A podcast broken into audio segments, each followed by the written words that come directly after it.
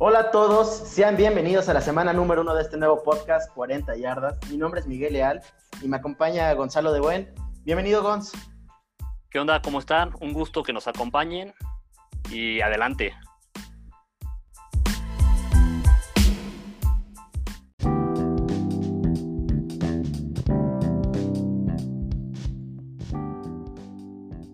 Pues Gonz, platícanos un poco de qué va este podcast.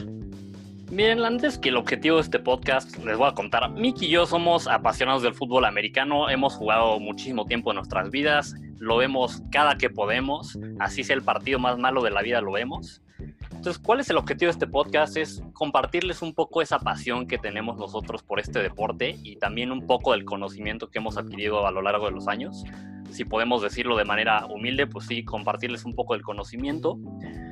Y ya de qué va este, este podcast, pues miren, de lo que va, cada semana vamos a compartirles de la NFL, NFL y la NCAA lo más importante que ha pasado en la semana. Vamos a hacer un resumen de los partidos que hubieron, vamos a hacer un preview de los partidos que vienen, vamos a hablar de las noticias más importantes, si hubo un corte, si hubo algún trade, si hubo alguna lesión, si despidieron algún head coach. También les vamos a hablar de los jugadores de impacto. Va a estar muy completo, muy cool tenemos algo que está muy padre. En, en, la parte de college les vamos a hablar también de los jugadores de high school que van hacia college, algo que es muy interesante. Y eso es más o menos de qué ve este podcast. Cada semana vamos a publicar los miércoles el podcast acerca de la NCAA, de la NFL, perdón, y los jueves de la NCAA para que tampoco, si, les, no les interesa tanto la NCAA, puedan escuchar solo el NFL, y si no les interesa tanto la NFL, que no creo, puedan escuchar el NCAA solamente. Tenemos un poquito para, para todos, ¿no? O sea, eh, estamos invitando a todos que si quieren invitar, a, subir al barco. Eh, ya te querías ahí olvidar del, del Monday Night Football Guns, ¿qué pasó ahí?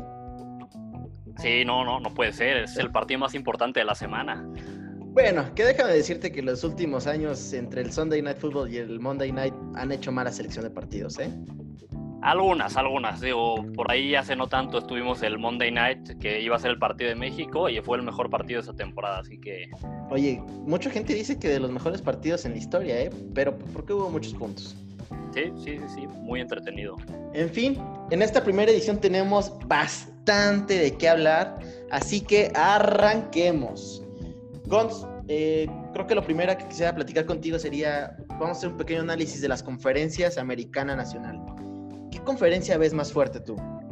Mira, la neta, yo la conferencia que veo más fuerte en cuanto a calidad de equipos y cantidad de equipos con calidad es la nacional. Tienen muchos equipos muy competitivos, pero si tengo que hablar del mejor equipo de la NFL, siguen siendo los Chiefs y está en la americana. Entonces el equipo más fuerte está en la americana, la mayor cantidad de equipos competitivos y la conferencia más peleada es la nacional. Yo creo que voy contigo, ¿eh? la verdad es que la NFC me parece una conferencia que se ha visto muy muy fuerte, tiene equipos en todas las divisiones muy competitivas y sin embargo la, americana la veo un poco, poco más débil. Eh, definitiva, definitivamente el tema de que Brady se haya ido pesó, pero como bien dijiste, los Kansas City Chiefs siguen ahí y no podemos olvidar a los Ravens. Eh, Lamar Jackson viene de una temporada de MVP, eh, hicieron mucho ruido, definitivamente entre esos dos equipos se pueden llevar el Super Bowl. Los Ravens, estoy de acuerdo, son un gran equipo. Lo único que me falta para que den el siguiente paso para decir, ok, confío en los Ravens, es verlos ganar un juego de playoffs porque la neta es que dos juegos de playoffs de Lamar Jackson y no, no, no avanzaron, ¿no? o sea, prácticamente Jackson el primer año fue desapareció, este año sí fue factor, pero no fue lo que esperábamos de él en toda la temporada. Entonces, estoy de acuerdo contigo, los Ravens son muy importantes, pero yo necesito que den ese paso para ya decir es un equipo de élite. Estoy bastante de acuerdo. Y si te parece, eh, me gustaría que platicáramos un poco exactamente por conferencia y por división. Entonces, la primera división que quisiera analizar contigo sería la FC Norte. Eh, ya platicamos un poco de los Ravens, eh, platicamos un poco del tema de Lamar Jackson siendo factor en los playoffs. Yo quisiera recalcar el hecho de lo mal que se vio en este último partido de playoffs, sack tras sack tras sack, y en vez de llevar a su equipo a una actitud ganadora y, con hambre eh, de querer avanzar, empezó a hacer berrinches, a soltar el balón. Híjole, la verdad es que se le notó un Lamar Jackson totalmente diferente al, de, la temporada regular. Muy cierto. Lo que sí es que, digo, no, no quiero justificar por completo, pero hay que entender, digo, Lamar Jackson está muy chavo. Al final, esta era su segunda temporada en la NFL. Y pues sí, suele pasar con los jugadores más jóvenes, pues, se desesperan más fácil, ¿no? Digo, ahora sí que no, no es justificación para, para perder el partido, pero creo que puedo entender por qué tuvo esa actitud. Eso sí, la AFC Norte se la llevan de calle los Ravens otra vez. La verdad es que no, no, no creo que les compita nadie de los otros tres equipos esta temporada. Los Browns son la eterna decepción. Los Steelers podrían ser competitivos, pero no siento que les falta. Veamos cómo regresa Big Ben sobre todo, Big Ben depende de cómo regrese, ¿no? Digo, la verdad es que ya está grande, las últimas temporadas siempre se ha lesionado, entonces va a depender mucho de cómo esté Big Ben, en qué tan competitivo pueden ser los Steelers. La última temporada tuvieron, me parece, un récord de 7-9. Pero qué buena defensiva, ¿eh?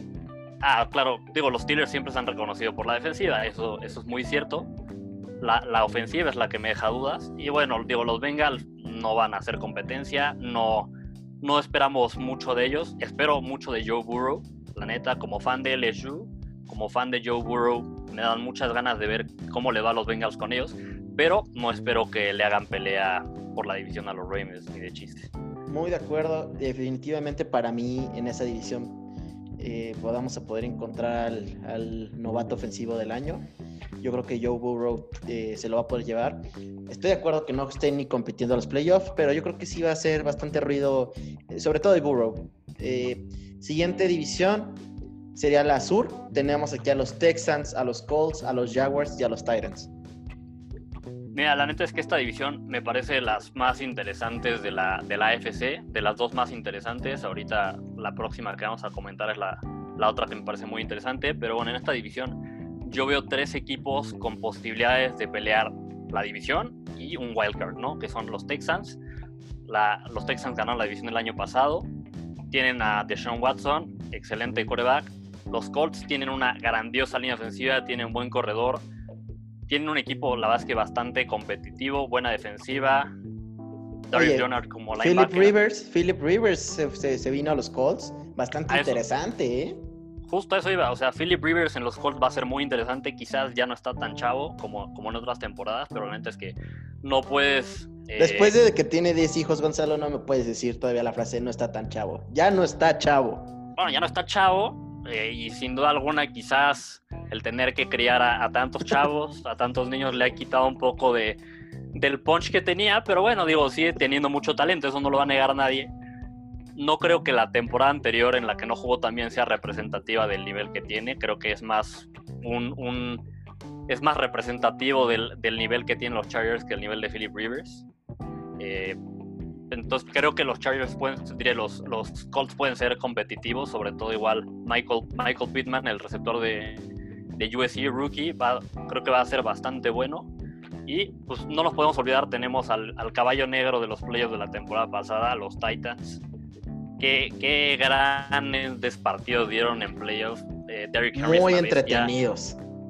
Ryan Tannehill, maldito, lo odio, eh, no hizo nada en los Delfines, pero bueno, llega a tenis y juega bien ni modo, son las cosas, así es la vida. A ver, Gonzalo, seamos, seamos serios, seamos serios. No jugó bien, entregaba el balón bien.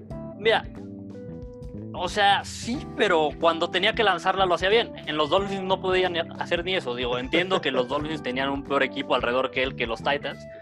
Pero, bueno, digo, al final no, no podemos decir que los Titans no, no van a competir, ¿no? Entonces, creo que esta división está entre estos tres equipos creo que probablemente entre uno de estos tres la gane y sin duda alguna uno de los otros dos va a llevarse el wildcard. Y bueno, los Jaguars no, pero pues son como los Browns. o, a ver, dime, dime, dime. O sea, ¿tú crees que los Colts tengan posibilidades de entrar a los playoffs? Eh, llámame loco, pero sí creo que tienen posibilidades. Tienen muy buena línea ofensiva, como lo decía. Tienen una, una defensiva que es mejor de lo que la gente piensa. Tienen ahí como linebacker a Darius Leonard que es excelente. Es un monstruo.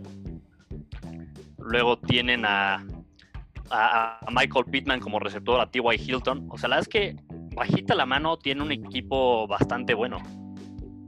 Oye, y por último, pues este equipo que ya la verdad ya no sé ni qué juega, empiezo a creer que esto es un tank for Trevor, los Jaguars. No, los, los, los Jaguars son los Dolphins de la temporada pasada. O sea, bueno, son los Dolphins. Sí, o sea, es, el equivalente. Se están deshaciendo de todos sus buenos jugadores. Eh, ayer tradearon a, a, su, a su ala defensiva Yannick eh, Ngakwe. Ngokwe, eh, perdón si lo pronuncié mal. Eh, bueno, el caso es que tradearon a, a, Yannick a, los Vikings. Y bueno, además, este, el día de hoy cortaron a Fournette. A Oye, Fournette las palabras del head coach.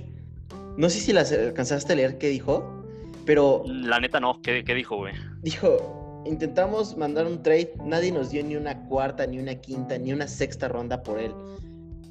Un golpe bastante, bastante bajo a un corredor que sí, no fue tal vez lo que se esperaba, pero no ha hecho las cosas mal. No las ha hecho mal, pero sí se la ha pasado eh, lesionado bastante tiempo. Según también entiendo, su actitud no siempre fue la misma. Creo que en algún momento se presentó un poco pasado de peso a, pues, entrenar. Y la otra cosa, eh, si no me equivoco, Leonard Fournette creo que está en el último año de su contrato. También por eso es difícil conseguir algo de trade. Si ya sabes que al final de, la temporada va a ser agente libre, ¿por qué darías algo por él? Ya sabes. Si de todas maneras sabes que los Jaguars tienen la, necesidad de, conseguir algo por él o cortarlo, pues te esperas a que lo corte. Eso sí. Eh, después tenemos la, conferencia, yo creo que de las más peleadas en la, NFC, eh, la West. Eh, tenemos a los, a los Chiefs a los Chargers, a los Broncos y a los Raiders. Sí, de esta división, mira, la verdad es que es, es interesante, creo. Digo, no, no, nadie le va a pelear a Chiefs la, división, eso estoy seguro. Chiefs se la va a llevar de calle. Pero eh, tenemos tres equipos que tienen pues, un nivel ah, más o menos similar digo, los Broncos tienen a Jerry Judy, gran receptor novato. De hecho, draftearon otros receptores más, si no me equivoco. Me parece muy bien, dándole armas a Drew Locke. Los Chargers pueden ser interesantes. Yo creo que interesante mencionar de los Broncos, se deshicieron de su corredor estrella. No es cierto, discúlpame, esos fueron los Chargers. Más bien, los, los Broncos agarraron a Melvin Gordon Sí, sí, interesa. Siempre es muy interesante como cuando sucede este tipo de cosas, que, que un equipo deja ir a un, a un, jugador estrella, a un jugador importante y lo agarra a otro a la misma edición. Oye, pero... ¿No crees que fue un golpe bastante bajo para Philip Lindsay? Pues sí, o sea, digo, la neta es que sí, porque al final Philip Lindsay lo había, lo había hecho bastante bien. Siendo un jugador que no se esperaba mucho de él, lo había dado muchísimo sí creo que fue un golpe bastante bajo, pero bueno, al final, pues en la NFL siempre tienes que estar buscando cómo mejorar tu equipo y si tienes la oportunidad de mejorarlo en una posición en la que no es tan necesario, creo que lo tienes que hacer, ¿no? Es, es, es feo, eh, pero pues al final así es, ¿no? O sea, es, estás buscando ganar y si alguien te da una mejor oportunidad de ganar, creo que tienes que tomar esa oportunidad.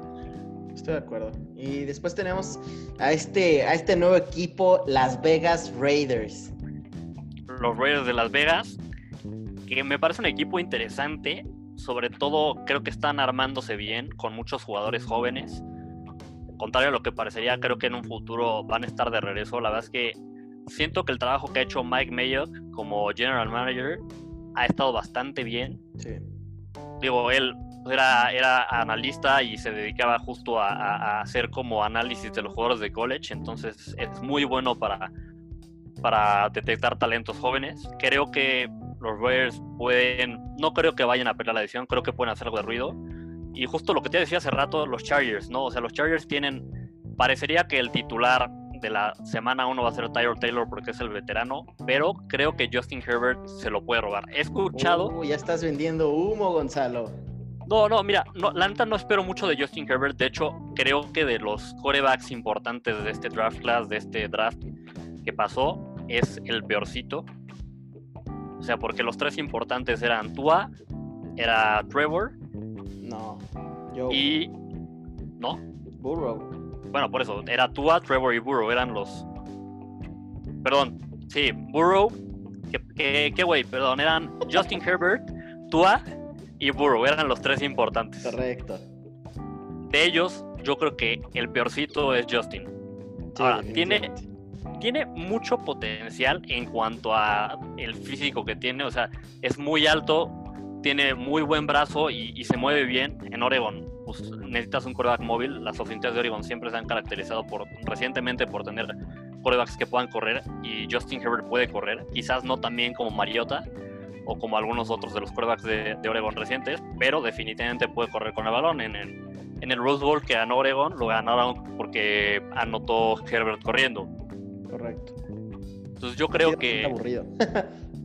sí, muy aburrido, pero bueno, o sea, Herbert creo que puede ser bueno, o sea, tiene el potencial de ser bueno, no creo que vaya a ser bueno, más bien, a eso es a lo que me refiero. Sí, yo quisiera ahí nada más eh, añadir que Big Fangio eh, de los Broncos eh, es caracterizado por ser un coach defensivo. Yo no esperaba que tuviera ese ímpetu de querer formar una ofensiva tan explosiva. Eh, yo lo sigo desde que era coordinador defensivo de, me parece que en los Rams. Después se convirtió en coordinador defensivo de los, de los Bears. Creó unos monstruos allí. Y, bueno, ahora llegó a los Broncos y, yo no esperaba que tuviera esta, esta actitud tan ofensiva. Eh, la verdad es que me da mucho gusto y espero, espero que, la verdad le, vaya muy bien, ¿no? Eh, pues que al final siento que es la tendencia, ¿no? O sea, a pesar de que seas un coach, coach con background, con background defensivo, tienes que armar una buena ofensiva. Entonces, estoy de acuerdo contigo, es una, es una gran sorpresa, pero, no me parece tan raro, ¿no? Digo, al final es una tendencia que estamos viendo cada vez ofensivas más explosivas. Muy bien. Oye, y de la NFC, eh, empecemos con la del norte. Eh, Osos de Chicago, los Lions, los Packers y los Vikings si te parece bien, antes de la NFC, me gustaría, digo, está bien que te olvides de la de la AFC este, ¿no? Porque están los Dolphins, pero... Gonzalo, ellos ya no existen. A ver, seamos sinceros. ¿Quién fregados habla de los Patriotas, de los Jets, de los Bills y de los Dolphins? Esa, división es irrelevante. A ver, perdóname, pero yo cuando dije que, que había dos divisiones que me parecían interesantes en la AFC, me refería a la sur y a la este. Y te voy a decir por qué. déjame decirte por qué me parece interesante. Los Patriotas es cierto que ya no está Tom Brady, pero está Cam Newton. Y sí, Cam Newton, los últimos partidos que tuvo, no lo hizo muy bien. Tenía los problemas del hombro que ya conocemos. Si Cam Newton está al 100, si Cam Newton regresa al nivel de su temporada MVP, los Patriotas van a hacer cosa seria.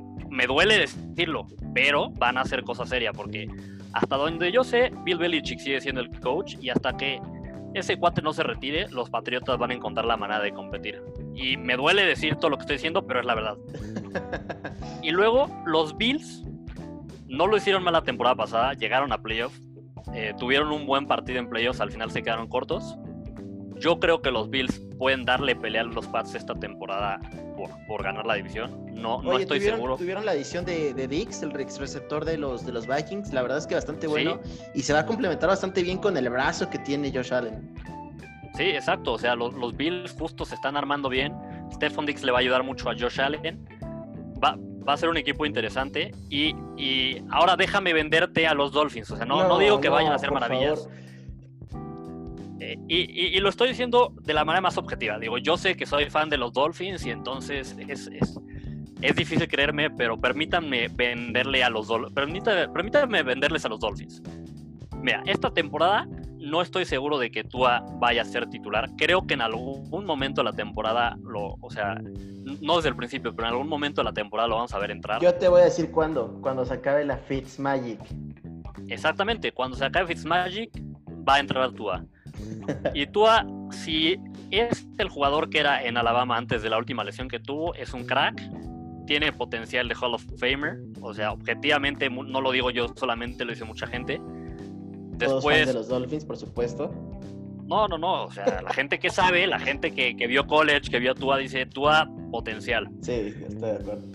Después, eh, la defensiva, los corners, mira, está Jordan, este, Xavier Howard, perdón. Xavier Howard. Jones. Y Byron Jones. es quizás la mejor pareja de corners en la NFL. ¡Wow! Ya estás vendiendo otra vez demasiado humo, Gonzalo. No, no, o sea, mira, Byron Jones no es un corner que intercepte mucho, pero es un muy buen corner man to man. Estadísticamente es de los mejores corners en, cobertura hombre a hombre. Xavier Howard es bastante bueno. Recientemente tuvo un Pro Bowl, la temporada pasada se lesionó, pero es un Pro Bowler. Entonces tienes ahí a dos corners muy buenos que juegan, que son muy buenos jugando hombre a hombre, que es lo que le gusta jugar a, Flores, al coach Flores. Y, creo que los Dolphins pueden tener un equipo que no va a pelear la división. No estoy diciendo que van a pelear la división, pero bajita la mano, como siempre, les puede hacer la vida difícil a los demás. Los últimos años con menos talento, el año pasado con un menos talento, hicieron bastante. Le ganaron un partido a los Pats que ayudó a quitarles el, home field advantage y es más, o sea, yo creo que ese partido le dio un golpe moral bastante grande a los Pats. No, bueno, eh, al final fue el... Eh, ahí empezó el declive, ¿no? Sí, y te digo, si, si con ese si, si, con el roster que yo considero el menos, el menos talentoso de la NFL la temporada pasada hicieron eso, con un roster con mucho más talento esta temporada, creo que pueden hacer ruido. No, no digo que vayan a, pelear ni a llegar a playoffs, pero ruido pueden hacer. Y mira, de los Jets, la neta, no voy a hablar tanto. La verdad es que, o sea, creo que están, creo que es el equipo más débil de esta división. O sea, Sam Darnold, la verdad es que esta va a ser su tercera temporada, me parece. No he visto mucho, mucho avance de su parte. Eh, Adam Gaze me ha decepcionado, desde que estuvo en los Dolphins me ha decepcionado. No, no es lo que era en Broncos. Claro que en Broncos tenía una gran ofensiva, tenía Peyton Manning, pero, pero no es el, el gurú ofensivo que nos vendieron. Y Le'Veon Bell la temporada pasada me decepcionó. O sea, entiendo que está en un equipo con menos talento que Steelers, pero al final, pues sí. pues se notó, se notó, se notó que, que, no estuvo ahí. Oye, pues sí, pero... y no olvidemos que este Jamal Adams o sea, pidió, sáquenme de aquí, por favor. Otra cosa muy importante, Jamal ya no está, o sea, es un golpe más para los Jets. No, pues sí. Eh, ¿Algo más que agregar de esta división antes de que me vuelvas a regañar? No, no, no, digo, o sea, nada más te digo que no te olvides de esta división solo porque ya no está Brady y dices, ya no importa, o sea. Oye, bueno, pues muy bien, empecemos con la NFC Norte, eh, los Chicago Bears, los Lions, los Packers y los Vikings. Eh, yo quisiera empezar por ahí porque pues yo soy fan de, fan de los Bears. Y ya vas a vender humo también, ¿verdad? Somos el mejor equipo en la NFC. Campeones invictos. No, no, es cierto. Mira, siento que es una división que desafortunadamente los Packers otra vez se van a llevar. No estaría tan seguro, acaba, no estaría tan seguro de eso, pero... Vienen muy fuertes en mi perspectiva, en cuestión de que ya los, o sea, lo que queda de la ofensiva viene fuerte. Y, y la verdad es que los hermanos Smith, qué temporada tuvieron la, temporada pasada. Eh, es una defensiva bastante sólida. Eh, Xavier Alexander, Adrian Amos, eh, entre otros. El, equipo de linebackers es un poco débil, pero, pero bueno, creo que, creo que no están tan mal. Los Bears. Ay, Trubisky. Los Bears están un coreback de ser un equipo de, de, playoffs y de más, ¿eh? de campeonatos. Eh, desafortunadamente tenemos a Trubisky y a Nick Foles compitiendo. Eh, el día de ayer, Matt Nagy dijo que no va a revelar quién es el coreback titular para la temporada hasta que vaya a ser la semana 1. Tenemos a los Lions, que es un equipo... ¿Decepcionante? sí, decepcionante. No encuentro la palabra, decepcionante. Sí muchos creen que esta temporada vienen mejor, todos los años dicen lo mismo y todos los años es igual. Y los vikingos, ojo, mucha gente para, para ellos dicen que es el mejor equipo de, de la norte, pero yo no veo unos vikingos fuertes. Se les fueron a muchos talentos. Y yo estoy de acuerdo. Vienen muchos jóvenes. Sí, vienen muchos jóvenes, pero son rookies. No puedes esperar lo mismo de un veterano que de un rookie. A ver, o sea, sí, pero mira, la ofensiva, en la ofensiva de los Vikings sigue estando Adam Thielen, Está Justin Jefferson, que va a sustituir bastante mejor de lo que la gente piensa a Dix. Sí. Está Dalvin Cook. Eh, para mí ese cuate vende mucho humo. Sí, sí, sí. El nombre es más grande de lo que ha hecho, me parece. pero sigue siendo muy buen corredor. Y mira, o sea, Kirk Cousins no es, no es un coreback de élite, pero tampoco es un coreback malo. Está, está bastante por arriba del promedio, yo diría. Entonces, la ofensiva no es mala. A la defensiva tienen a Daniel Hunter como a la defensiva. Del otro lado ahora va a estar Yannick. Son dos de los mejores alas defensivas jóvenes. Sigue estando eh, Smith como safety. O sea, siguen, siguen teniendo bastantes piezas buenas a la defensiva. Sí es cierto que va a ser más joven, pero no tampoco es ningún chiste. O sea, no, no te digo, no sé si le vayan a ganar la división a los Packers, pero creo que va a estar mucho más cerrada de lo que, de lo que parecería. Para mí, yo creo que uno Packers, dos Bears, y sí veo a los tres en vikingos, ¿eh? Yo sé que le vas a los Bears, con todo te va a doler, pero yo me voy me voy a ir por la sorpresa, me voy a ir por la predicción. Eh, digo, no es tan sorpresa porque no son malos los Vikings. Voy a ir uno Vikings y dos Packers como wildcard. Gonzalo, estoy a punto de romper este podcast y de verdad terminarlo aquí. No, mira, o sea, los Bears tienen una, una excelente defensiva. Es una defensiva top 5. O sea, es una gran defensiva, eso no lo estoy negando. Es de mis defensivas favoritas de la NFL. O sea, es muy divertido verla jugar. Pero desafortunadamente la ofensiva eh, pues, ha sido un chiste. O sea, la temporada pasada Trubisky no dio nada. La primera temporada que tuvo Trubisky con Matt Nagy fue una gran sorpresa. Yo dije, si construyen sobre esto, los Bears pueden ser contendientes al Super Bowl pronto. Pero la temporada pasada la ofensiva fue un chiste. O sea, la neta es que, que si no juega Nick Foles como jugó el Super Bowl con Filadelfia, no creo que vaya a salir este, a Playoff Bears. Y, son un buen equipo, no lo niego. Tienen buenas piezas, pero la posición más importante, que es la de coreback, les falta pues, tener más, más definición ahí, ¿no? O sea, si no sabes quién va a ser el titular entre Nick Foles y Trubisky, está difícil. Pues sí. Eh, siguiente división tenemos a, a la del sur. Tenemos a los Falcons, a los Panthers, a los, a los Saints y bueno, yo creo que el que está el equipo en boca de todos, a los Bucaneros. Esta, esta división para mí es quizás la más interesante en la NFL. Eh, sin duda alguna la más interesante en la NFC. La verdad es que creo que la pelea por ver quién gana la división va a estar entre Saints y Bucaneros. Hay mucha gente que dice que Bucaneros, a pesar de todo lo de que traer a Brady, de traer a Gronkowski, de traer a Shady McCoy no, no le va a quitar, y del draft, porque hicieron buen draft, no le va a quitar la división a los Saints. Yo estoy de acuerdo, creo que no le van a quitar la división a los Saints, porque al final los Saints es un equipo que está mucho más establecido, eh, tiene mucha más cohesión, o sea, la verdad es que no hubo tantas eh, integrantes nuevos a los Saints, y en una pretemporada tan rara como esta, en la que está muy limitada por el COVID, no dar partidos de pretemporada. Creo que eso le va a dar la ventaja a los Saints. Se van a llevar la división los Saints, pero va a ser muy peleada y Bucaneros va a quedar. Si, si, Bucaneros gana, Saints va como, como wildcard. Yo creo que va a ganar Saints y Bucaneros va como wildcard. Pero la otra es, esta división es muy interesante no solo por esos equipos. Falcons tienen una ofensiva bastante buena. O sea, la verdad es que ha decepcionado eh, Ice como quarterback. En, o sea, tuvo muy buena temporada la, vez que en el Super Bowl, pero después de eso ha decepcionado un poco. Pero sigue siendo una, una, una ofensiva buena. Agregaron a Todd Gurley. Creo que es un equipo que justo bajito la mano puede molestar mucho a los demás. Y Panteras no, o sea, no, no va a hacer mucho para pelear la división, no la va a pelear. Pero creo que va a ser interesante verlos por dos razones el nuevo head coach es el ex coach de, Baylor. Hizo un gran trabajo en, Baylor. Baylor se cayó después de, toda la controversia que hubo.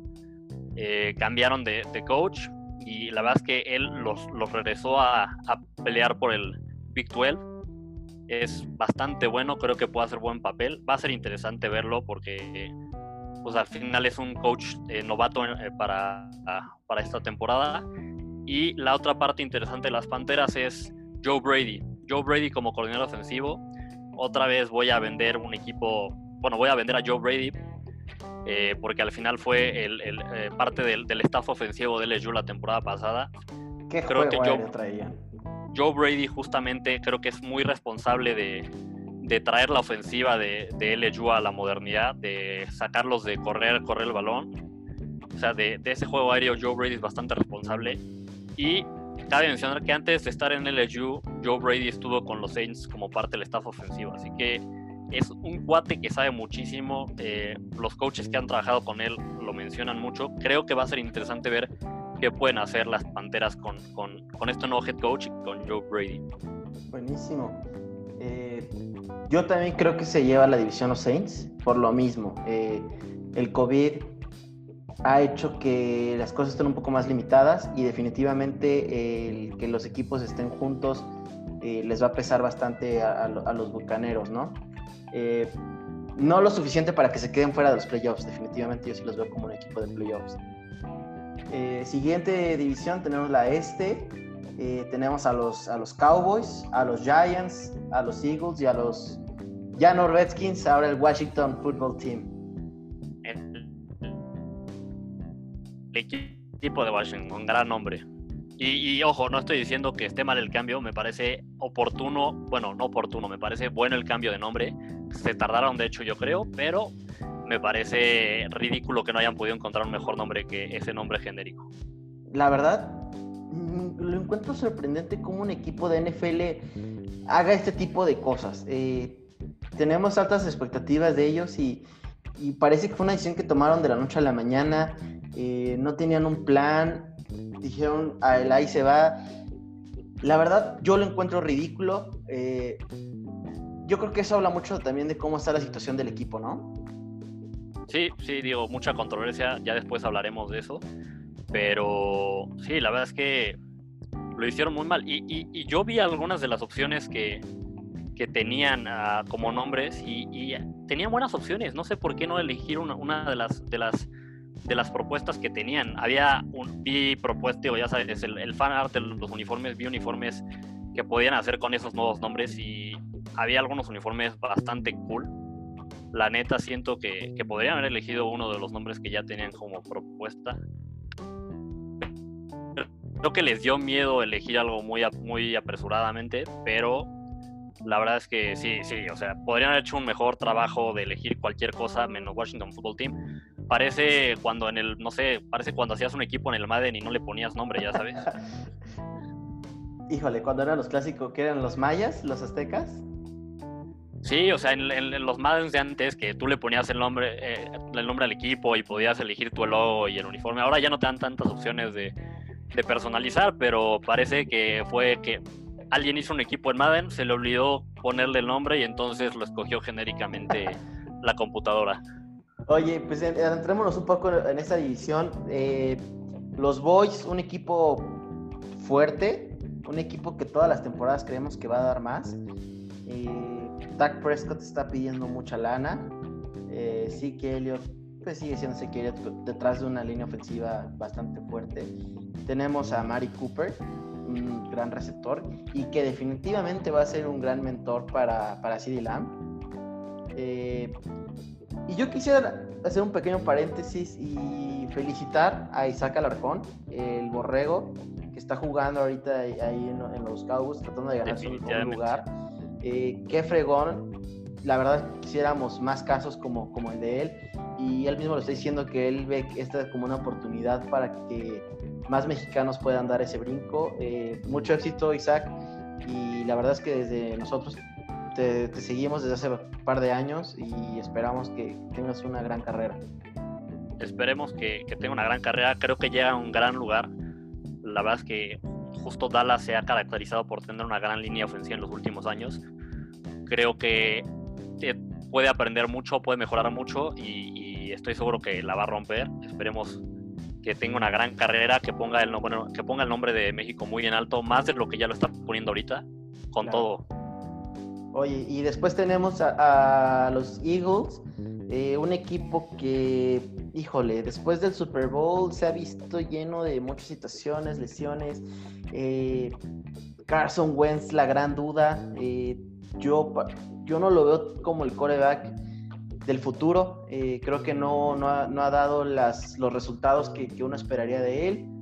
Eh, y ahora, también se ha visto afectado por un terrible eh, equipo de receptores. no sé si traen mantequilla en los guantes, qué les pasa, pero, pero bueno. Yo, yo, yo, justo eso, o sea, no culparía tanto a Wentz. Creo que si no es el quarterback del futuro, es más bien porque su cuerpo no se lo está permitiendo por tantas lesiones, pero pues digo, hace eh, la temporada que ganaron el Super Bowl estaba teniendo una temporada de considerar como MVP. O sea, tiene talento definitivamente. El problema es las lesiones y justo lo que tú comentas. O sea, los receptores no le ayudan para nada. Pues sí, oye, y después tenemos a Daniel Jones y, los, y los gigantes. Eh, primer punto que quiero tocar aquí es, hace par de días sacaron una foto de Daniel Jones el cuate le metió a las pesas, ¿eh? La verdad es que se ve que comió su, leche con chocomilk.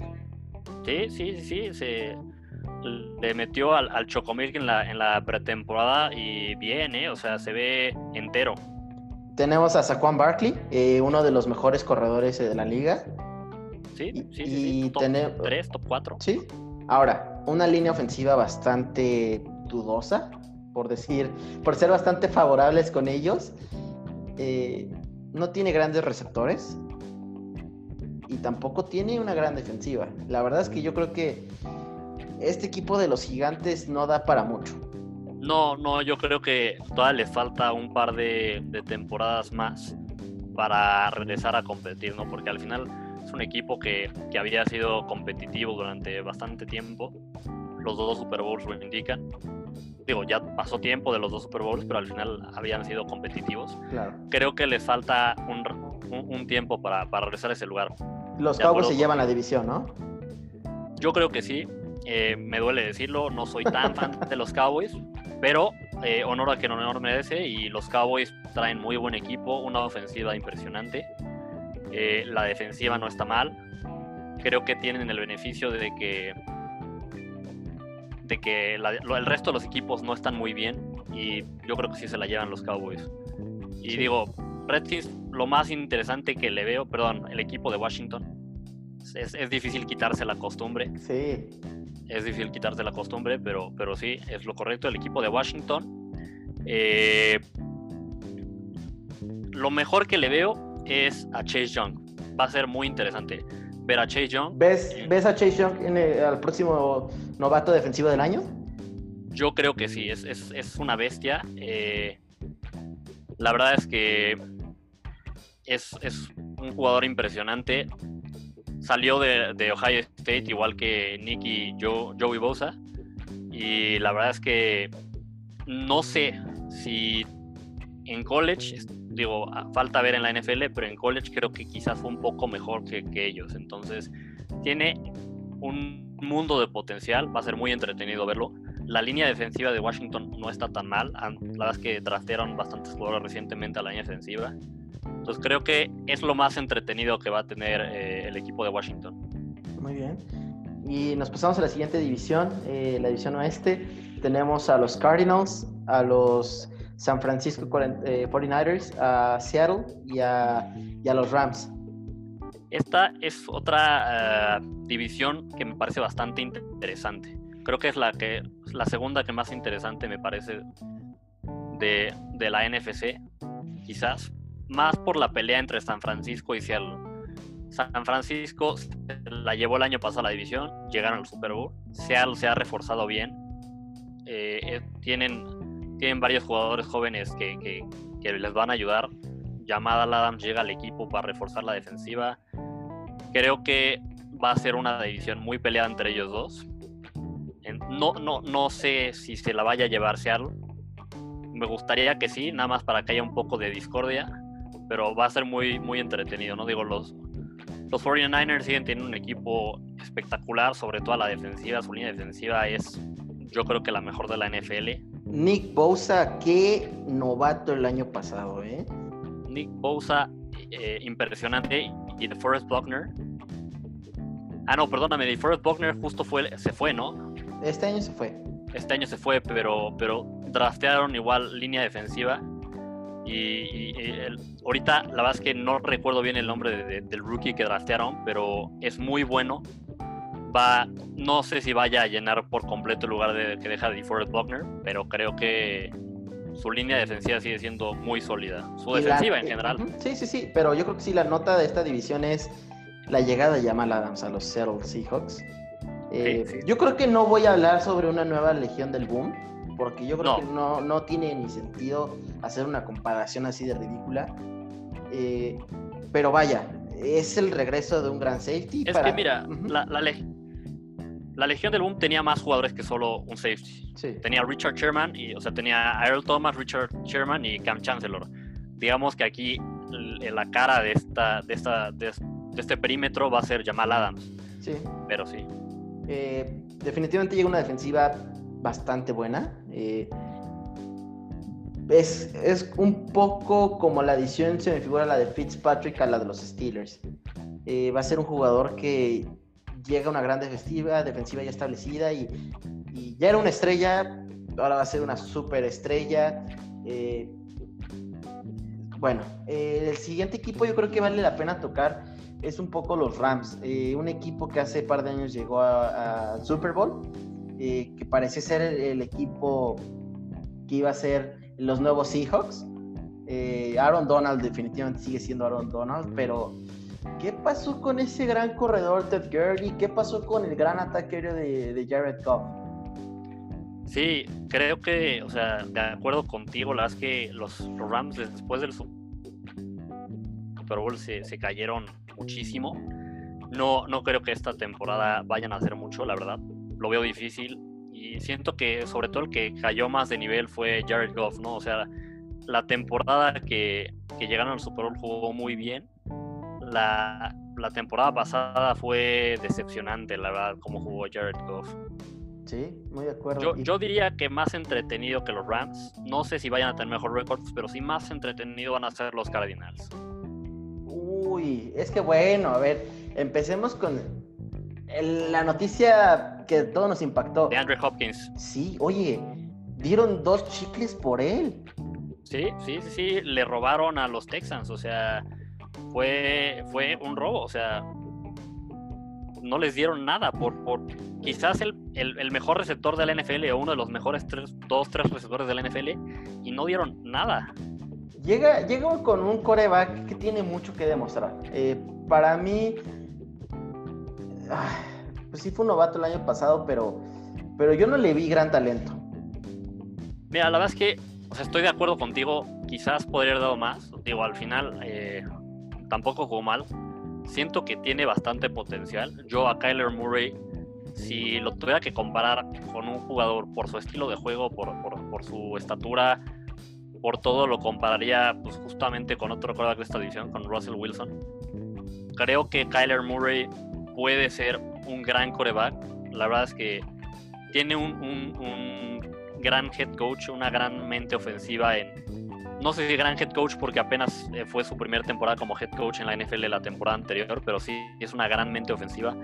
Cliff Kingsbury, la verdad es que en, college fue excepcional como, como coordinador ofensivo y como head, o sea, no tanto por el récord que tuvo, pero las, las ofensivas de los equipos de Cliff Kingsbury eran sumamente explosivas. Entonces, creo que va a ser muy entretenido ver a, a, Kyler Murray con, con Fitzgerald, con con DeAndre Hopkins y con Kenyan Drake. O sea, la verdad es que va a ser una ofensiva muy, muy entretenida. Y el novato defensivo que acaban de elegir, Isaiah Thomas de la Universidad de Clemson, es un linebacker que puede jugar de safety si quiere, una velocidad es impresionante. Un todoterreno. Es un todoterreno, bien dicho.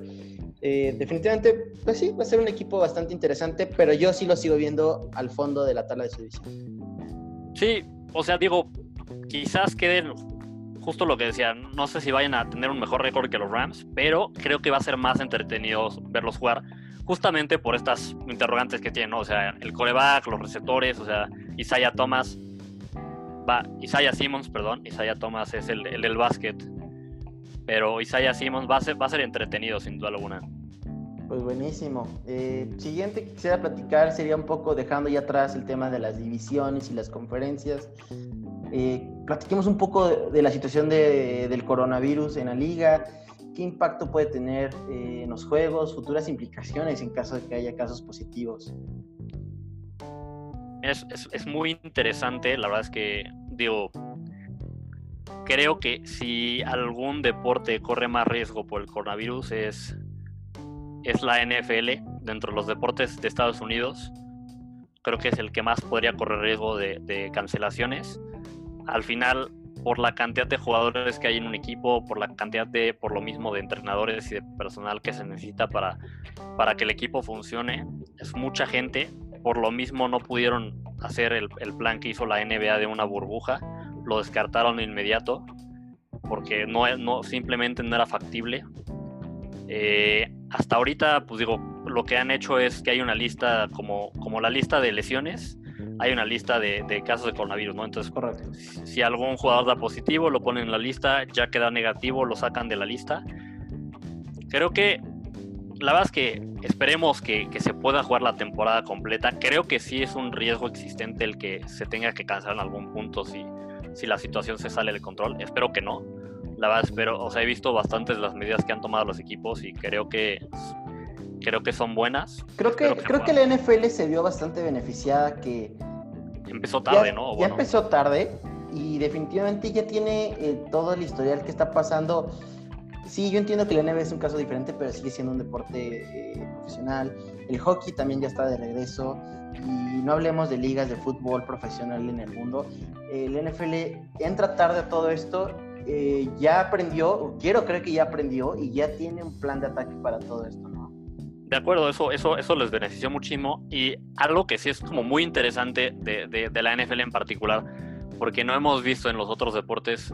En la NBA se, hizo una burbuja, no hay aficionados eh, cuando, se, cuando se reanudó el, el, el soccer en, en, Europa y ahorita en, aquí también en México es sin aficionados. He visto que varios de los equipos de la NFL tienen planeado tener eh, capacidad limitada en los estadios, pero sí tener aficionados en los estadios Yo encuentro eso desde la primera semana. ¿Mande? Yo encuentro eso una locura. Yo también. Creo que, o sea, no es el momento, ¿no? O sea, al final todos queremos ver aficionados en los estadios. La verdad es que si, si, si viste algún partido, si has visto algún partido de la, de la NBA o de la Champions de los últimos, sí se siente raro ver el, estadio vacío. No es lo mismo, no es el mismo ambiente pero creo que lo correcto en este momento es que no haya aficionados, al menos durante los primeros meses, quizás para mitad de temporada ya mejoró toda la situación y entonces puedes meter, pues ahora sí con capacidad limitada meter a algunos aficionados. Pero sí, de acuerdo contigo, la verdad es que creo que, es una locura meter aficionados en la primera semana, por más pocos que sean, es, es una locura, o sea. No, sí, totalmente de acuerdo. Y bueno, o sea, en la siguiente noticia que, traemos, eh, dentro de las noticias pues, importantes de, la, de la NFL, si te parece bien, pasamos a la siguiente. Es eh, esta semana los, los equipos cancelaron las prácticas por, por la lamentable situación, el, tirateo que hubo en, en Kenosha, Wisconsin. Eh, la, verdad es que bastante lamentable. Sí, una, una situación terrible. Y bueno, pues como protesta, al igual que en la, en la NBA, los, los, digo, en la NBA se cancelaron partidos. En la NFL, pues ahorita no hay partidos, se cancelaron algunos, algunos entrenamientos justo para, para generar conciencia de esta situación. Muy bien. Eh, otra nota que tenemos es eh, adiós los Redskins, hola Washington Football Team. Creo que ya platicamos suficiente de ellos. Eh, no tiene caso que nos desarrollemos más, ¿no? Sí, no, o sea, es justamente digo, es una noticia importante, pero al final ya la comentamos un poquito hace rato. Eh, al final, pues bueno, cambiarán de nombre y este nombre de Washington Football Team, el equipo de Washington, también será temporal. Muy bien. Y bueno, otra noticia, eh, siguiendo con las noticias de la NFL, eh, los Chiefs prohíben a los fans disfrazarse eh, bueno, no disfrazarse, perdón por la palabra, eh, prohíben a los, a los fanáticos ponerse penachos, pintura o vestimenta alusiva a las comunidades nativoamericanas, nativas, nativas de Estados Unidos, en el Arrowhead Stadium. Ya, ya no veremos eh, a los fans con, con estos atuendos. que va, que va de la mano con la noticia de los Redskins, ¿no? Exactamente, va, va, va de esta mano de, de, de, de este pues sí, del cambio que hicieron los Redskins, los Redskins de, respetar a, las comunidades nativas de, Estados Unidos. Muy bien. Eh, Ahora, yo quisiera hacerte una pregunta, Gonz. ¿Qué corebacks eh, en equipos nuevos encuentras más interesantes? Eh, bueno, yo creo que sin duda alguna el más interesante es Tom Brady. Ahora sí que ha sido la cara de la NFL durante muchísimo tiempo. Y el ver a una leyenda como Tom Brady, porque es una leyenda, es un futuro Hall of Famer, el ver a alguien como a Tom, Brady cambiar de equipo es, me parece la, situación más interesante. Muy parecida a la, de, a la de Peyton Manning hace unos años. Va a ser muy interesante ver qué puede hacer Tom Brady con, con los Bucaneros. Creo que la verdad es que va, va, va a ser una buena temporada. Si, si bien es cierto que ya tiene 43 años, que, que ya está más grande, que quizás físicamente no vaya a ser lo mismo, sigue siendo increíblemente talentoso. Si la temporada pasada no tuvo los números a los que estamos acostumbrados, fue, me parece más por, por los receptores que tenía. La verdad es que creo que la temporada pasada tuvo su peor cuerpo de receptores que ha tenido en toda su carrera, o uno de los peores, entonces no le ayudó nada. Y aquí en Bucaneros va a tener una ofensiva excelente, ¿no? Va a tener a Mike Evans, a Marquise Goodwin, va a tener a a Gronkowski, su, su, gran compañero, va a tener a OJ Howard. Eh, creo que es muy importante mencionar que eh, los Pats, Tom Brady cuando mejor tuvo temporada fue cuando tenía dos alas cerradas muy talentosas y OJ Howard, si bien no ha sido lo que esperábamos de él saliendo de college, sigue siendo una ala cerrada muy atlético y muy talentoso. Muy bien. Yo quisiera añadir el siguiente coreback. Cam Newton, Superman. Un coreback que tiene todo que demostrar. La liga yo creo que sí le dio un poquito la cara, la espalda. Eh, llegó de última hora a los Patriotas. Yo acabo de ver un video de él en, la, práctica con los Patriotas y, todo, o sea, es un coreback totalmente distinto a lo que estamos acostumbrados los Patriotas, ¿no? Estamos acostumbrados a un coreback bastante serio, que obedece a Belichick.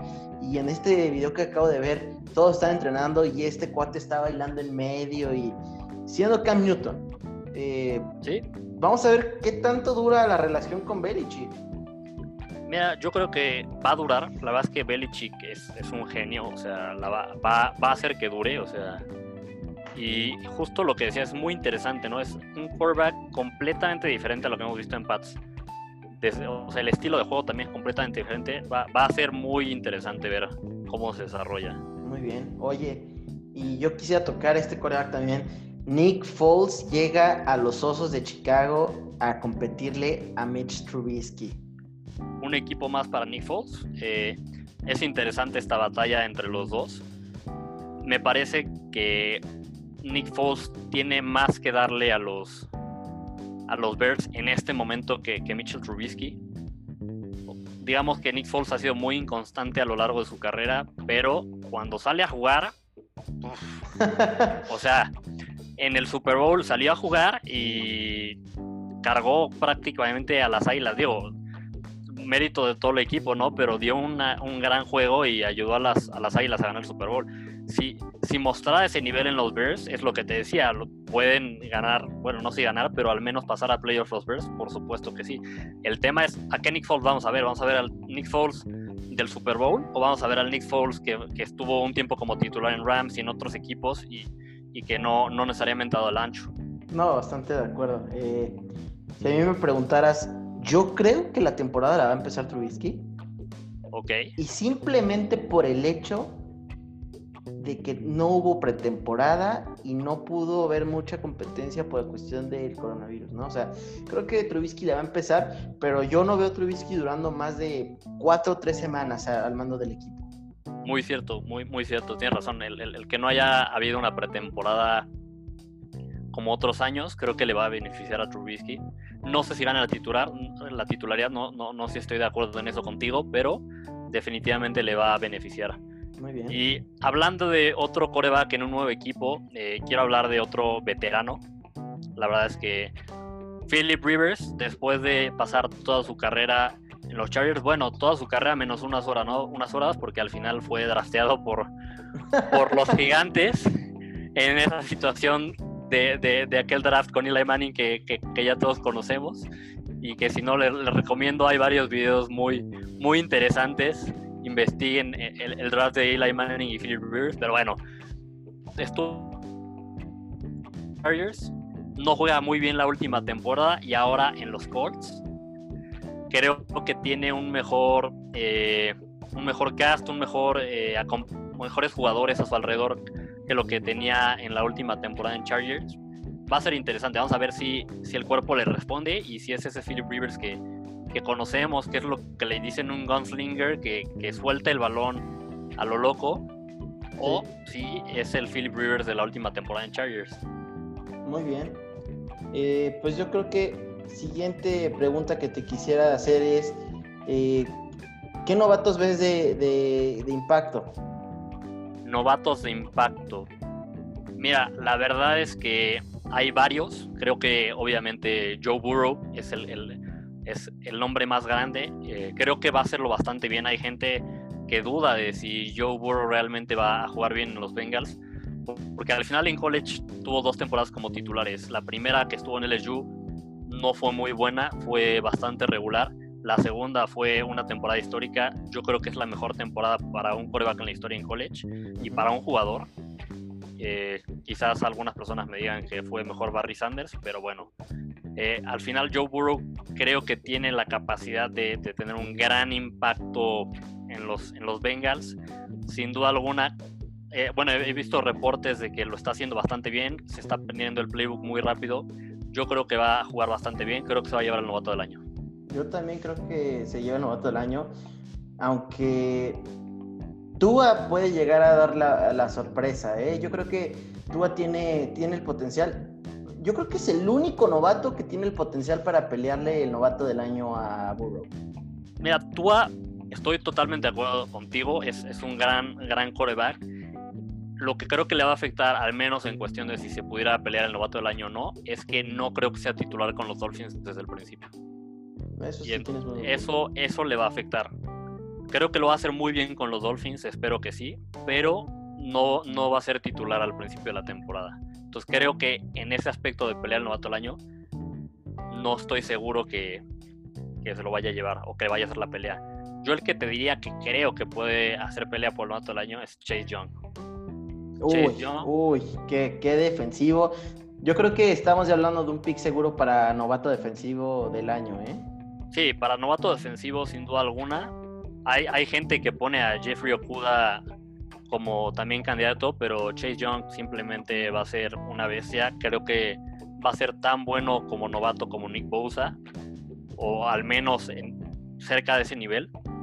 Y es, un gran novato de impacto. Yo, otro que te quiero proponer, novato de impacto, quizás, y esto va a sonar como una locura, pero es una bold prediction, ahora sí me la estoy jugando, que quizás hasta podría pelear por ser novato del año, Clyde edwards el corredor de...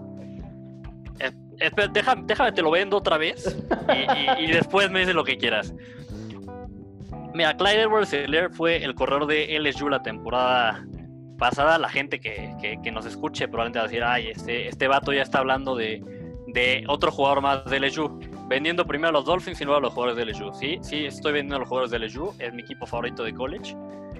Pero bueno, miren, Clyde Edwards es el perfecto corredor moderno en la NFL. Hoy en día los corredores ya no solo se les pide que hagan jugadas de poder, ¿no? Un, corredor tiene que saber correr bien el balón dentro, o sea, por dentro de los tackles, por fuera, tiene que proteger bien en, situaciones de pase y sobre todo tiene que ser bueno cachando el balón. Clyde Edwards es, es el paquete completo. Quizás está un poco menos, tiene un poco menos de tamaño prototípico de un corredor, pero al final es muy talentoso, muy elusivo, tiene más poder del, que la gente cree.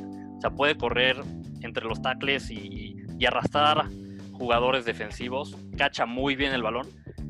Todo esto que les digo, si alguien tiene dudas y quiere convencerse de, lo que estoy diciendo, vayan a ver los highlights del juego de LSU contra la Dama de la temporada pasada. Es más, no vayan a ver los highlights del juego completo, solo busquen los highlights de Clyde Edwards en ese partido y van a ver lo que le estoy diciendo. Me acuerdo en particular una jugada un tercero y diez, crítico en el partido. Joe Burrow se deshace el balón rápidamente, se la da prácticamente en la línea de scrimmage a, a, a Clyde Edwards que corre y arrastra a un, a, un, a un defensivo de Alabama hasta el primer y 10 junto a la línea lateral sin que lo saquen y sin que lo taclen antes del primer y 10. Verdaderamente impresionante. Creo que puede ser una gran sorpresa. Pues muy bien. Eh, ya lo escucharon aquí primero. Gonzalo vendiéndonos humo una vez más y, y, promoviendo un nuevo este, candidato. Y, mira, o sea, llega el equipo perfecto. O sea, el, en Chiefs es justo el equipo que se adapta a su estilo de juego. Va, va a cachar muchos pases, va a tener muchas eh, corridas de zona, muchas corridas por afuera de los tackles. La verdad es que es, el equipo ideal para, para, el estilo de juego de Clyde Edwards. Por eso también digo que creo podría eh, ser candidato a novato del año. podría tener grandes números. Muy bien. Oye, pues si te parece, eh, voy a decir las últimas noticias que tenemos preparadas para, para la audiencia. rápido, para que esto no, no se haga más largo empezamos con que Earl Thomas fue, fue despedido, cortado de los Ravens. Eh, esto después de un altercado que tuvo en la práctica. Eh, los Jaguars cortaron el día eh, de ayer, el día de hoy a Leonard Fournette. A Leonard Fournette. ofrecieron, ofrecieron un trade nadie nada. También se hizo oficial, le dieron un nuevo contrato a Andy Reid por seis años. Yo creo que son grandes noticias para los Chiefs. acaban de cerrar contrato con con Patrick Mahomes, ahora cierran contrato con Andy Reid. Es un equipo que, ¿sí? que se está formando, que va para, para largo plazo, ¿no? Eh, hubo reportes de que se volvió a lesionar Carson Wentz, un poco de lo platicábamos, eh, mala suerte para él. Atrás de él está un novato que está hambriento de una oportunidad. Eh, Alvin Camara lleva tres días sin presentarse a entrenar. Se prenden las alarmas de varias personas que conozco que tienen su equipo de fantasy. Eh, esto debido si no han a hecho el draft, no lo agarren. Todo esto es porque Alvin Camara está buscando un nuevo contrato. Eh, bueno, siguiente noticia que tenemos es Darwin James, el safety estrella de los Chargers. Se lesiona, queda fuera de 6 a 8 meses. Y parece que, que, llevamos varios años en las que tenemos ya varias noticias de este tipo en pretemporada, ¿no? En la que un jugador estrella se lesiona toda la temporada, o un rookie de impacto se lesiona toda la temporada. Desafortunadamente, si James fuera entre 6 y 8 meses, pues obviamente se va a perder toda la temporada. Un golpe más para los Chargers que, de por sí tienen varios agujeros que llenar y ahora esto, uff. Una lástima, yo creo que es uno de los safeties más completos en la NFL.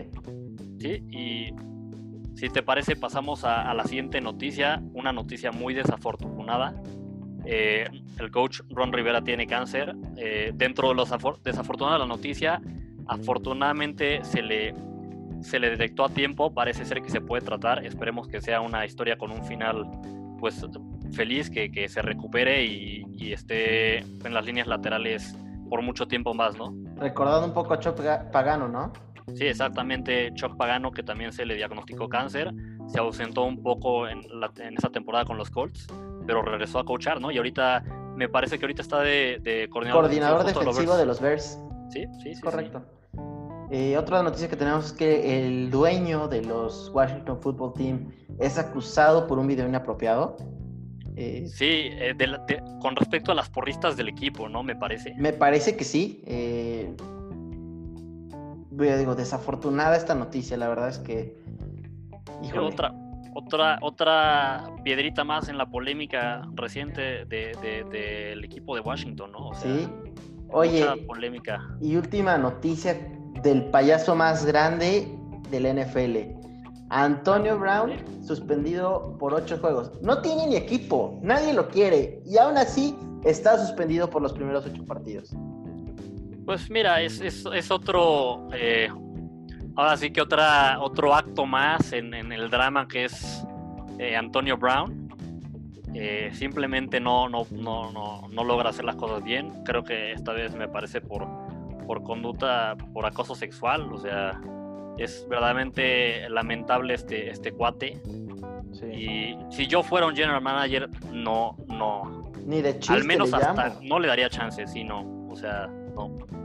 No, no, no. Fíjate en los últimos lockers en los que ha estado. Tuvo todo el apoyo de Tom Brady y aún así fracasó.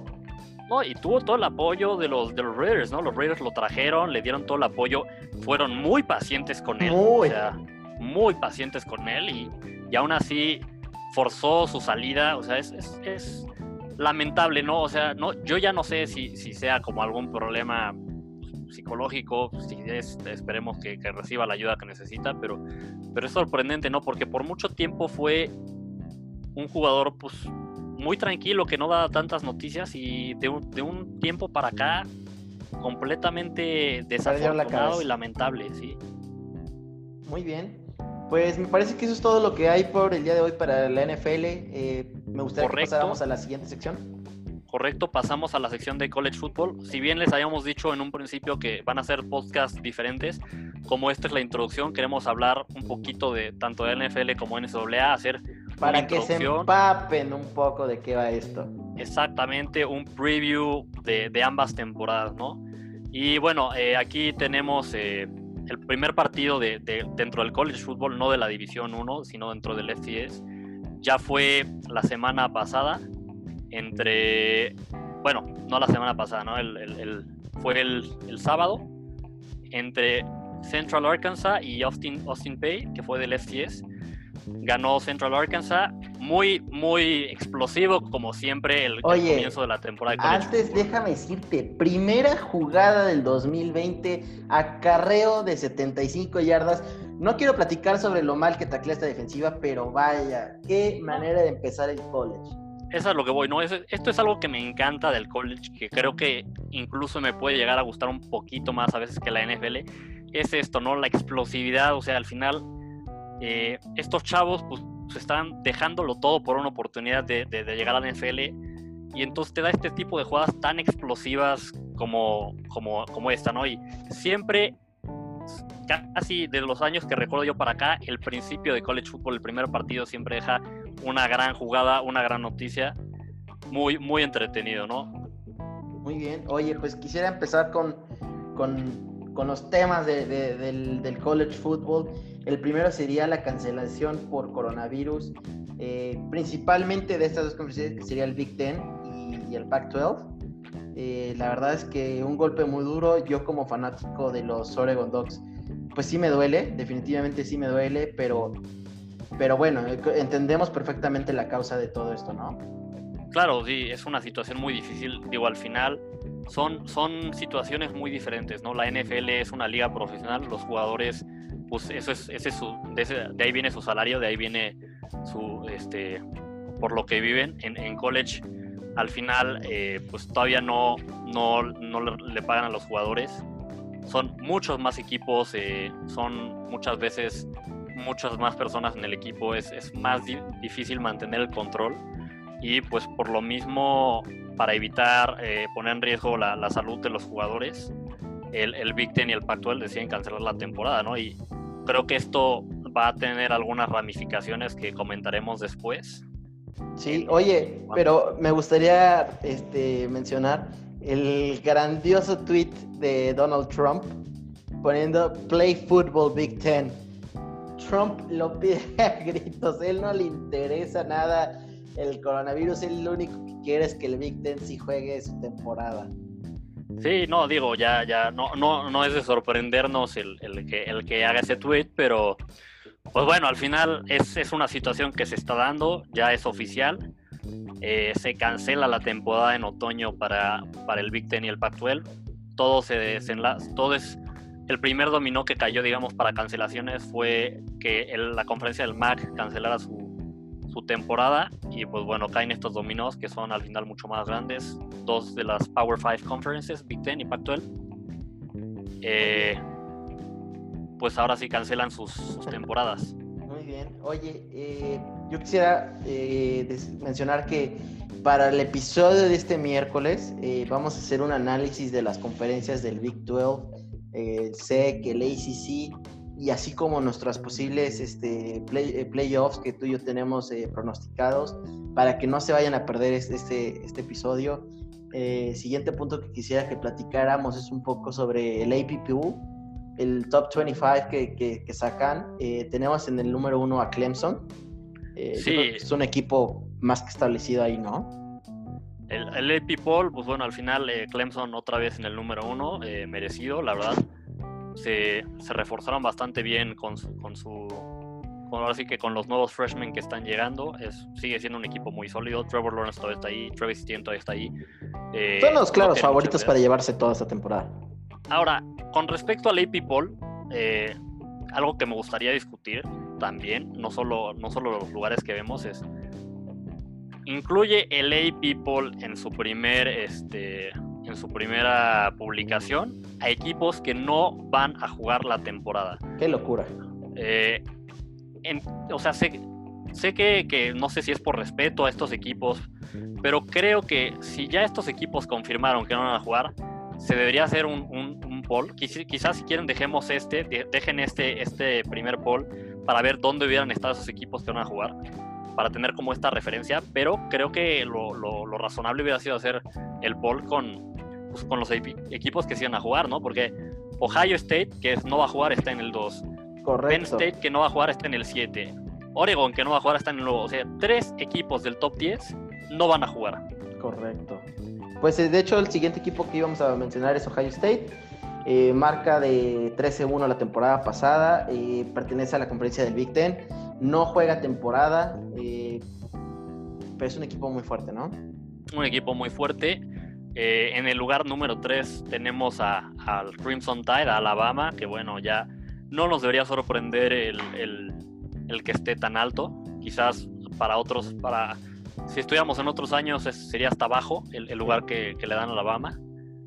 Pero bueno, con Nick Saban son ya una, una dinastía, ¿no? Claro. Entonces, eh, no nos sorprende Tenemos a, Georgia, a los Bulldogs. Eh, perdieron a bastantes jugadores, pero vaya, es un equipo que, al igual que Alabama, ya es costumbre que esté ahí. Sí, de, unos años para acá, Georgia otra vez ha, regresado a tener esta relevancia y, y, va a ser muy interesante ver qué pueden hacer esta temporada, sobre todo porque ya no está Jake Fromm como coreback, ¿no? Y tienen eh, un, unos corebacks freshmen, también tienen dos corebacks que se transfieren, uno de USC y uno de Wake Forest. Eh, JT Daniel se transfiere de USC, eh, tenía mucho potencial, en USC no, no pudo destacar. Vamos a ver si. Vamos a ver quién es el titular, ¿no? Entre estos dos quarterbacks, porque el, chavo de Wake Forest también es muy bueno. Correcto. Número 5 tenemos a la Universidad de Oklahoma.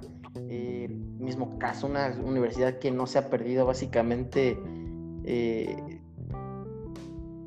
de, de mucho. O sea, es una universidad que ha estado muy, muy fuerte los últimos años. Eh, ha estado muy cerca de, llegar a, los playoffs y a, las finales, ¿no? Sí, eh, Oklahoma al final un equipo muy constante. Creo que lo que no le permite, justo como tú dices, dar ese salto es, su defensiva. Al final es lo que los mantiene aquí. Va a ser interesante ver eh, por primera vez a Lincoln Riley, el quarterback de, diré, perdóname, el, el head coach de, Oklahoma con un coreback que no sea transferencia. Y sí, un lugar justificado. ¿eh? El 5 me parece un buen lugar para Oklahoma. Pasaríamos al lugar número 6. Eh, los campeones, perdónenme, siguen siendo los campeones. No sé qué hacen tan bajo en, en la lista. entiendo, entiendo que perdieron muchísimos jugadores, más que cualquier otro equipo, pero son los campeones. Y hasta que no demuestren lo contrario, me parece que el 6 es muy bajo para LSU los LSU Tigers el 6. Mira, entiendo que los hayan puesto aquí por todas las pérdidas de jugadores que tuvieron, ¿no? Tanto a la defensiva como a la ofensiva, pero siguen siendo un equipo con mucho talento a la defensiva y igual bastante talento a la ofensiva. O sea, sí se fue Joe Burrow, sí se fueron muchos jugadores, pero creo que tienen más de lo que la gente les da crédito. Correcto. Número 7 tenemos a Penn State. Eh, Penn State previamente estaba rankeado en el lugar 9, pertenece a la conferencia del Big Ten y, bueno, esta conferencia no va a jugar, eh, sin embargo es un equipo que, vaya, fue bastante bueno el año pasado. Llegó a estar en pláticas, de hecho, sobre si iba a entrar o no a los playoffs. Eh, sí, digo, pierde contra Ohio State y pues digo, ahí es donde no, pero sí, como, como tú dices, ¿no? Es, es muy buen equipo. Y es, bueno, esta temporada ya no, ¿verdad? Pero pudieron haber dado muy buena pelea este año. Yo creo que esta temporada hubiera sido muy interesante. Eh, digo, también perdieron a, su quarterback titular desde. Bueno, perdieron al, al, quarterback titular hace dos años. El nuevo quarterback no hizo mal papel. le faltó, eh, pues ahora sí que ganarse más experiencia, pero sí, habría sido un partido muy interesante Penn State contra Ohio State. Correcto. Y en el 8 tenemos un equipo de muchísima tradición, los Gators de Florida. Otro equipo del SEC, una, esta conferencia que es, yo creo que en este momento quizás la mejor en college football. Viene bien, ¿eh? vienen bien, han estado subiendo su nivel cada año. Traen a, Kyle Trask, si no me equivoco, como coreback creo que podrían darle pelea en, dentro de su división en el, en el SEC a, Georgia. Pues sí. Eh, tenemos en el lugar número 9 a los, a los Patos de Oregon. Eh, un equipo que personalmente yo soy fan y no estoy muy convencido de que deben estar en el lugar 9. Eh, yo no los veo tan fuerte, pero, pero bueno, su defensiva vaya que ha tenido bastantes reclutas bastante interesantes, ¿no? Eh, recordarles que este equipo pertenece al Pac-12, no juega esta temporada, se ve afectado por esto, ¿no? Correcto. Número 10 tenemos a Notre Dame, eh, un equipo que bueno, como dices, de historia, eh, siempre lo vemos rankeado. Eh, no sé, yo no tengo noticias, no sé si tú sabes sobre su estado actual de esta temporada. Mira, eh, pues al ser, un, al ser un equipo independiente que al menos en, fútbol americano no pertenece a ninguna conferencia, eh, pues dependen mucho de ellos. Me parece que sí van a jugar. Obviamente eh, tenían partidos contra, o sea, algunos partidos pues, programados contra equipos del Pac-12 como es USC y creo que también algunos contra equipos del Big Ten. Esos partidos obviamente se cancelan, pero el resto de los partidos que, que juegan contra otros rivales del ACC u, otras conferencias, se, creo que sí los van a jugar. Muy bien, en lugar 11 tenemos a, Auburn, otro equipo del SEC. Déjame decirte que estoy viendo el top 25 y, ya le hubieran puesto SEC y otros. Sí, sí, lo que decía es una conferencia impresionante y Auburn va a ser interesante. El, récord que tuvieron el año pasado de 9-4 creo que mucho se debió a que tenían a un coreback que era true freshman. Creo que Auburn esta temporada perdieron a, algunos jugadores, sobre todo en la línea, sobre todo en la línea defensiva, eh, a su tackle defensivo, pero va, va, a ser interesante. Creo que pueden dar a pelear. Muy bien. Oye, Gonz, y si te parece, me voy a llevar ya los últimos rápido para que nos dé tiempo de, todo. En el 13 tenemos a Texas AM del SEC. En el 14 tenemos a los Longhorns del Big 12. En el 15 tenemos la Universidad de Oklahoma State del Big 12. En el 16 tenemos a Michigan eh, del Big 10. Ellos no tienen temporada. En 17 tenemos a USC del Pac-12. En el 18 tenemos a North Carolina del ACC. En el 19 tenemos a la Universidad de Minnesota, de Big 12, sin temporada. 20, Cincinnati. 21, eh, UCF. Estas últimas dos del, la American Athletic. En el 22 tenemos a Utah, un equipo que estuvo bastante bien rankeado el año pasado hasta que cayeron al final del Pac-12, ellos sin temporada. Iowa State del Big 12. Eh, en el 24 a Iowa eh, del Big 10, ellos sin temporada. Y por último tenemos a la Universidad de Tennessee del SEC en el 25. Eh, hasta el momento estos son todos los, los rankings del top 25. Eh, aún no entendemos, o bueno, yo no entiendo bien cómo va a funcionar este ranking. Yo quiero creer que eh, los equipos que no tengan temporada los tendrán que sacar y tendrán que dejar únicamente a los que sí están jugando, ¿no? Sí, yo supongo que cuando empiece la temporada, obviamente se va a actualizar esto, se van a dejar solamente a los equipos que jueguen y, pues sí, o sea, se tendrá que ajustar, ¿no? Al final no, no es este, factible tener un, una, un ranking en el que un equipo que no está jugando esté ahí todo el tiempo. Muy bien. Si, te, si no te molesta, eh, pasamos a, a, algunas noticias de impacto eh, de, de, college football. Eh, una muy importante es justo estas conferencias que hablábamos, el, el Big Ten y el Pac-12 que no van a jugar tienen planes de jugar la temporada en, primavera. Se habla de que podrían hasta empezar un poco antes por Thanksgiving. Eh, a mí me parece difícil, eh, creo que tiene muchas ramificaciones y consecuencias eh, el, hacer una temporada en primavera. lo veo poco factible. ¿Tú, ¿Tú qué opinas? Yo la verdad no le veo futuro a eso. Ahora, ojo, como aficionado del, del, fútbol, adelante, ¿no? Por favor, denme fútbol todo el año. Claro. Seamos realistas. Un jugador tiene todo que perder y nada que ganar a jugar estas, estas, estos partidos en primavera. Eh, se viene el draft, no les da tiempo de prepararse para lo que viene eh, en la temporada, tanto del NFL, tanto los que van a regresar a jugar en otoño. Sí, eh, exactos. Yo creo que es una locura. No, no, no le veo mucho futuro a esta idea.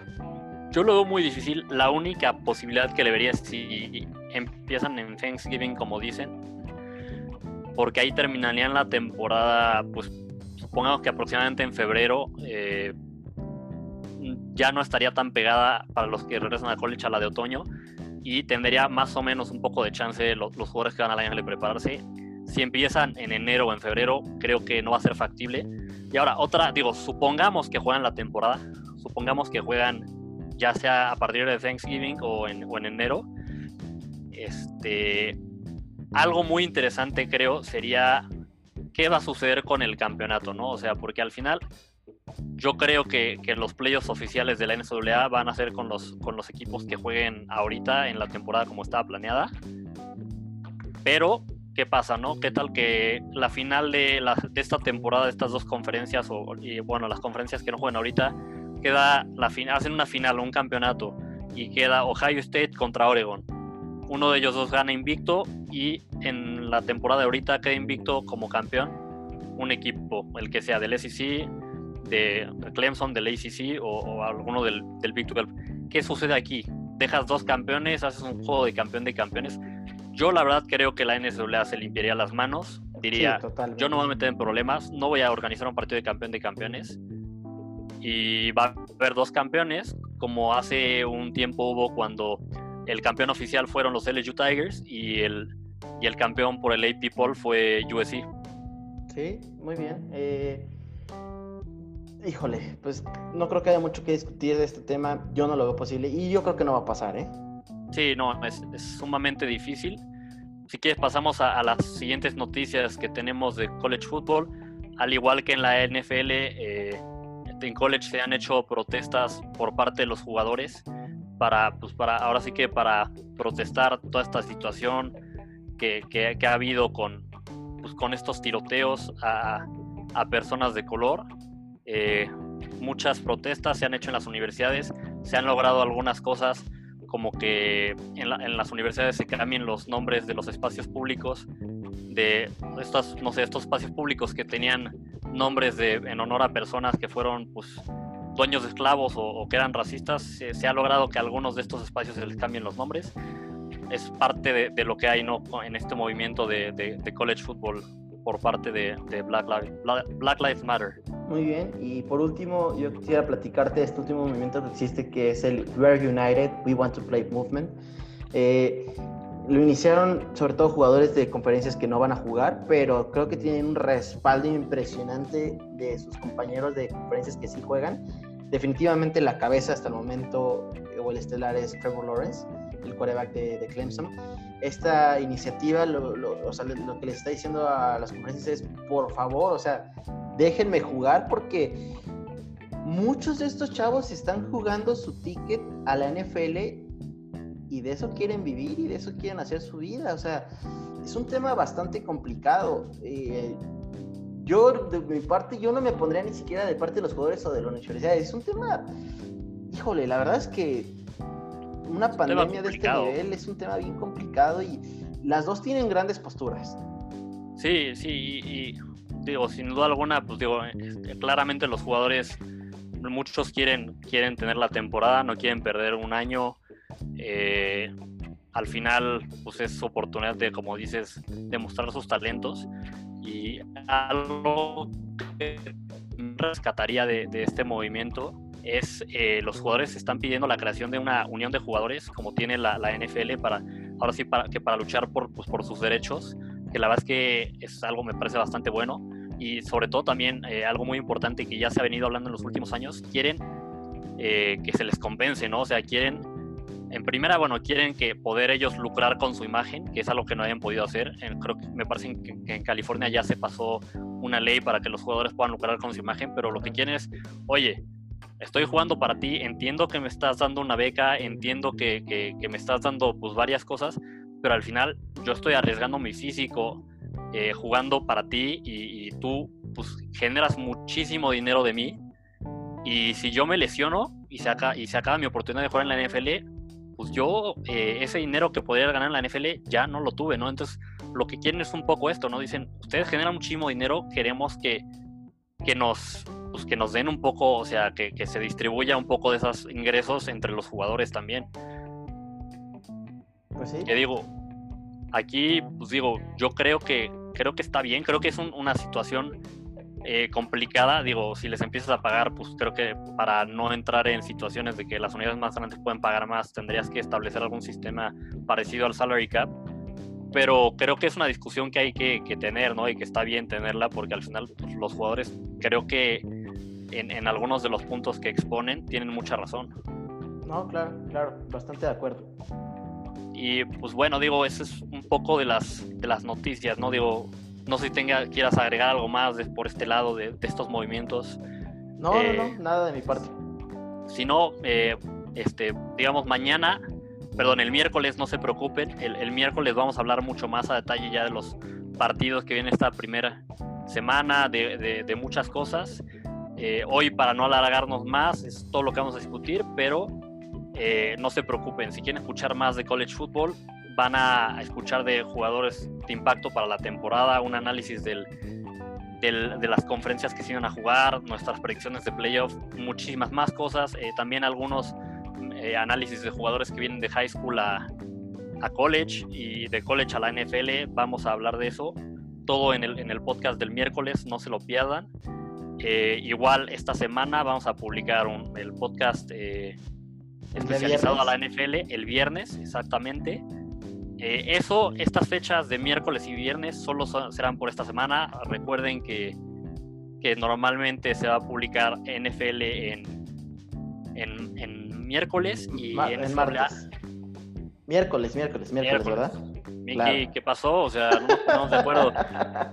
Va a ser NFL el miércoles y NCAA en jueves para justo poder hacer un buen recap de la semana anterior y dar preview a la siguiente semana. Por nuestra parte, eh, amigos, es, todo por hoy. Eh, esperemos que lo hayan disfrutado. Eh, muchísimas gracias por acompañarnos y aquí esperamos estar con ustedes todas las semanas, tanto miércoles como jueves. Aquí los esperamos. Muy bien, no se les olvide seguirnos en Instagram como 40 yardas el 40 va con número. Eh, si tienen algún tema del NFL o NCAA sobre el cual les gustaría escuchar, contáctenos por mensaje directo. Eh, vamos a estar contestando ahí. Vamos a estar publicando también ciertas noticias por ahí.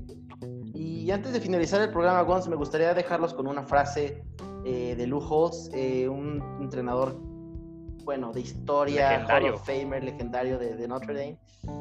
dice Life is 10% what happens to you and 90% how you respond to it. La vida se trata un 10% de lo que te sucede y un 90% de cómo reaccionas. Una, una gran frase, ¿no? Y, y, creo que en esta situación en la que estamos viviendo, en la que es incertidumbre, en la que no, nadie esperaba que pasara esto de la pandemia, eh, pues al final es, es muy cierta, ¿no? O sea, tenemos que nosotros pues, responder como a todo en la vida y salir adelante. Muy bien, eh, pues les deseamos que tengan una gran semana. Eh, nos estamos escuchando por aquí el, el miércoles. Eh, manténganse sanos, con su sana distancia y hasta luego. Así es, aquí los esperamos. Un placer. Nos vemos el miércoles.